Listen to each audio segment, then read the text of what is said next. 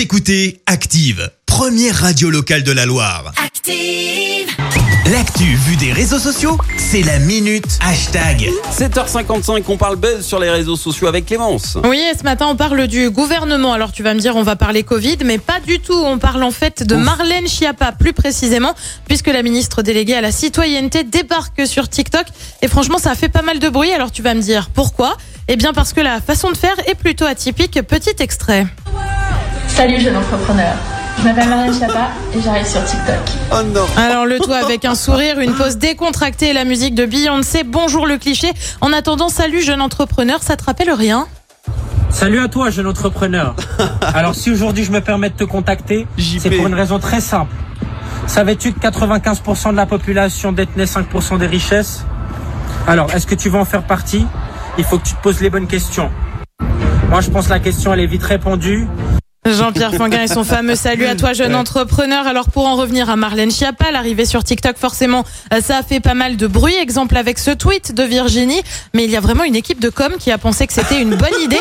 Autre tweet, comment paraître ringarde auprès de la jeunesse et détruire ton avenir en politique. Euh, Marlène Schiappa propose un tuto, aller sur un réseau destiné aux jeunes et y faire une blague de vieille avec six mois de retard.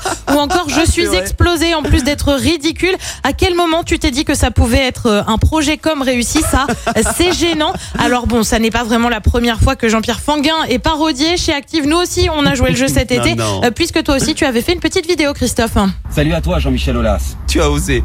Alors si aujourd'hui je me permets de te contacter, c'est pour une raison qu'elle est très simple.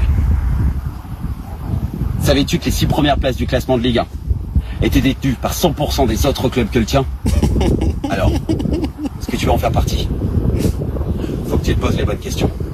Moi je pense que la question elle est vite répondue. Bon alors ok, côté foot en ce moment, on peut pas vraiment parler, mais On en la attendant, la, là, vidéo a été likée plus de 6000 fois, vue 630 000 fois, bref, gros Oh succès. là. Et puis alors côté politique, eh ben c'est pas vraiment la première euh, à tenter des petits trucs comme ça. L'arrivée de Jean-Luc Mélenchon euh, sur TikTok aussi, ça avait été un événement. Et là aussi, il avait essuyé des moqueries parce qu'il avait repris les Marseillais très organisés avec le fameux C'est Marseille bébé. Euh, bref, après tout, il fallait peut-être rester simple et classique pour arriver sur TikTok. Mais tu vois, Jean-Michel Aulas, il m'a écouté, maintenant ils sont bien à Lyon. Je les ai Exactement. Par contre, moi. nous, c'est la déchéance, donc du coup, peut-être que tu devrais, tu devrais refaire un petit quelque chose. Ah, Je ne peux pas entraîner deux équipes à la fois, désolé. Écoutez Active en HD sur votre smartphone, dans la Loire, la Haute-Loire et partout en France, sur activeradio.com.